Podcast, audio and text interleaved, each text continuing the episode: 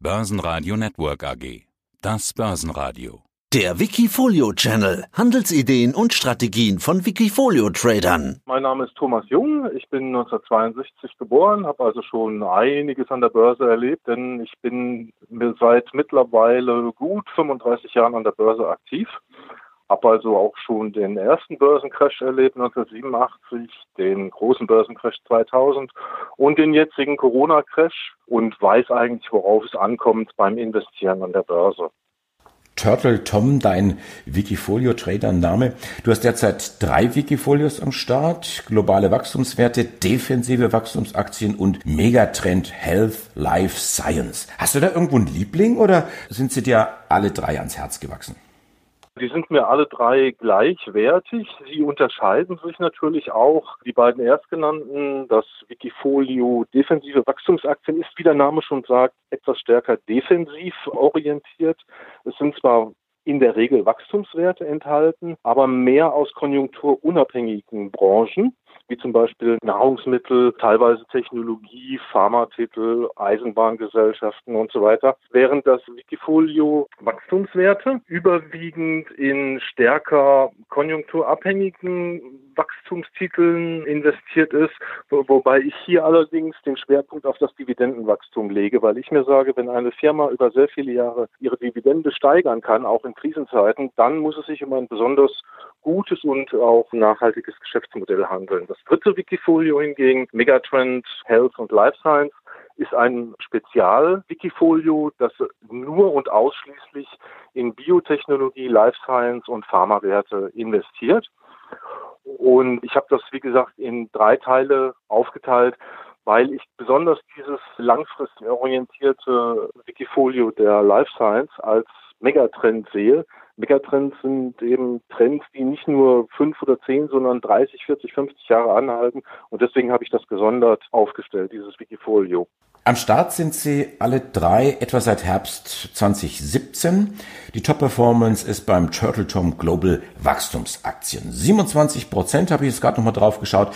Derzeit 25 Titel. Sieht recht bunt gemischt aus. Die Idee dahinter, du hast es gerade schon mal gesagt, Dividendenwachstum. Aber das ist doch derzeit relativ hart, wenn die Unternehmen gerade wegen der Corona-Seuche die Dividende kappen oder gar ganz streichen.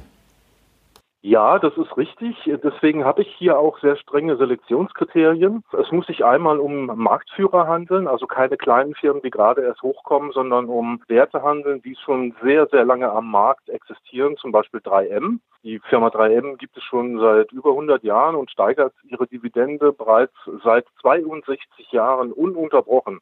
Da kann man sich also vorstellen, wie viele Krisen diese Firma bereits durchstanden hat.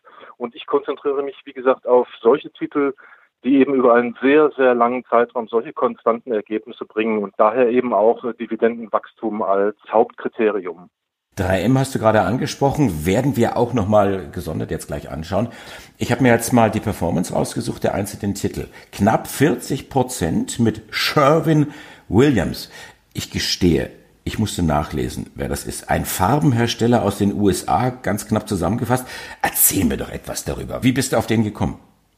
Das ist eigentlich ganz lustig, weil ich bin Segler und ich habe auch ein eigenes Boot und ich muss das Boot jedes Jahr neu anmalen. Und dafür brauche ich immer unheimlich viel Farbe und Lack. Und wie der Teufel das will, habe ich zufälligerweise auf der Farbe gesehen, das ist von Sherwin Williams. Und dann habe ich mich mal ein bisschen schlau gemacht, was das für eine Firma ist und habe gesehen, das ist eine Firma, die macht Farben, Lacke, vertreibt überwiegend an den Fachhandel, an Händler, aber auch an Endkunden. Ist sehr wenig bekannt, hat super Produkte ist extrem profitabel und hat ein Dividendenwachstum von 15 Prozent pro Jahr und das ununterbrochen seit 42 Jahren. Und dann habe ich mir überlegt, das ist doch ein sehr guter Titel für dieses Portfolio und deswegen bin ich darauf gekommen. Es war mehr oder weniger Zufall.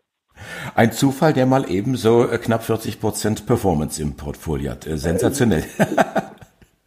Aber scha schauen wir mal. Scha sowas soll es geben, ja. Schauen wir mal weiter an Platz zwei. 35 Prozent habe ich gefunden für Philips, Philips 66. Auch hier gestehe ich, ich musste mal nachschauen, das ist eine US-Tankstellenkette, abgespalten und dann gab es für mich den Aha-Effekt ConocoPhillips, die stecken dahinter. Warum ist jetzt die, ich will es mal frech formulieren, Tochter heißer als die Mutter? Ja, das ist ja oft so, dass die Töchter heißer sind wie die Mutter.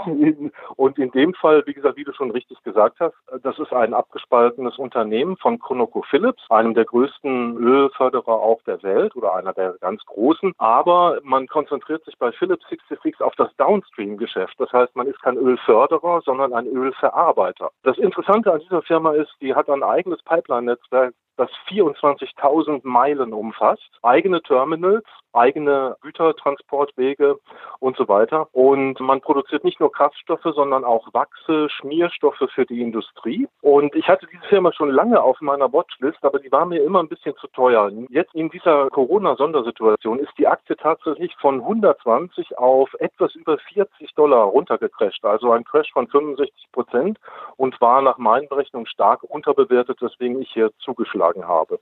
Und mit Sartorius 32 Prozent plus im Portfolio kommen wir eigentlich zu einem Thema, wo ich gleich gesagt habe, ja klar, das ist Corona, Labortechnik. Wie viel Corona steckt aus deiner Sicht hinter dieser Idee?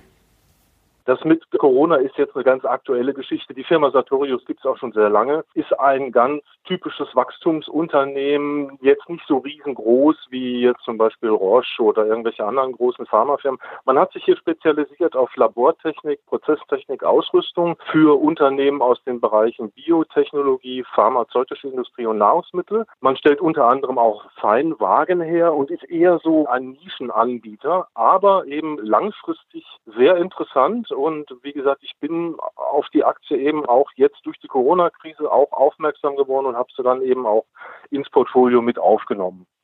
Ja, ich merke schon, wo die Reise hingeht. Ach, Stichwort Reise. Union Pacific und Canada Railway, das, das sind ja so diese klassischen Eisenbahnunternehmen drüben in Amerika, einmal eben Kanada und einmal Nordamerika. Die suchen aber noch, was die Aktie angeht, Performance in deinem Portfolio. Warum setzt du da drauf? Canada Rail hast du ja auch erst kürzlich gekauft.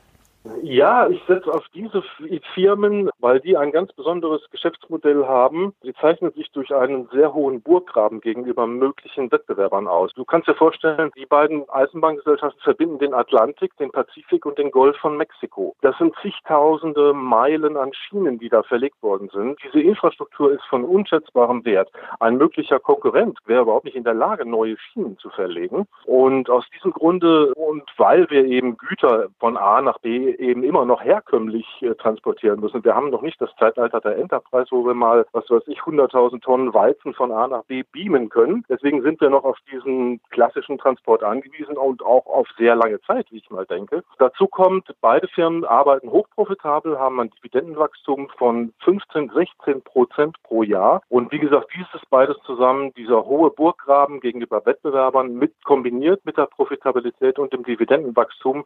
Deswegen gehe ich davon aus, dass diese Firmen auch noch in 30, 40 Jahren existieren werden. Du hattest 3M schon angesprochen, gleich zu Beginn. Jetzt will ich mal ein bisschen konzentrierter darauf eingehen. 3M hast du auch kürzlich erst gekauft. Mir erscheint die Aktie doch schon relativ weit gelaufen, jetzt gerade in der Corona-Seuche. Und wenn wir über Aktien, die recht weit gelaufen sind in der Corona-Seuche sprechen, dann müssen wir auch über PayPal gleich sprechen, die du auch kürzlich jetzt erst gekauft hast. Ja, das ist richtig. Wie gesagt, ich konzentriere mich mehr auf die langfristigen Aussichten und der aktuelle Preis spielt da nur eine untergeordnete Rolle. Das ist jetzt kein Ausschlusskriterium, ob jetzt eine Aktie gut gelaufen ist oder nicht. Das ist der Blick in den Rückspiegel. Mich interessiert der Blick nach vorne. Und da ist es bei 3M so, die Firma hatte Probleme in den letzten Jahren, deswegen ist die Aktie auch stark zurückgekommen. Sie machen aber sehr große Fortschritte bei der Restrukturierung. Und man muss sich vorstellen, das ist ein Technologiekonzern, der sehr breit gefächert ist mit mehr als 10.000 Produkten, profitabel ist, ein sogenannter Dividendenaristokrat und steigert die Dividende bereits seit 62 Jahren, hat also sehr, sehr viele Krisen gemeistert und wird auch jetzt diese Krise meistern, wobei 3M jetzt in dieser Krise sogar auch wieder profitiert durch die Atemschutzmasken und die Schutzkleidung, die hergestellt werden. Und so wie es aussieht, wird uns dieses Corona-Ding ja wohl noch ein bisschen länger begleiten und von daher sehe ich hier durchaus noch Wachstumspotenzial. Zu PayPal kann ich sagen, PayPal ist eigentlich auch fast jedem bekannt, gehörte früher zu eBay, war mal eine eBay-Tochter, wurde dann aber im Jahr 2015 von eBay wieder abgespalten und ist jetzt seit fünf Jahren wieder eigenständig unterwegs, dadurch natürlich auch flexibler. Was ich an PayPal schätze, ist die permanent wachsende Kundenbasis. Wir sind mittlerweile bei über 300 Millionen Kunden und wir haben ein Kundenwachstum von 10 bis 20 Prozent pro Jahr. Da kann man also sehen, wo die Reise hingeht.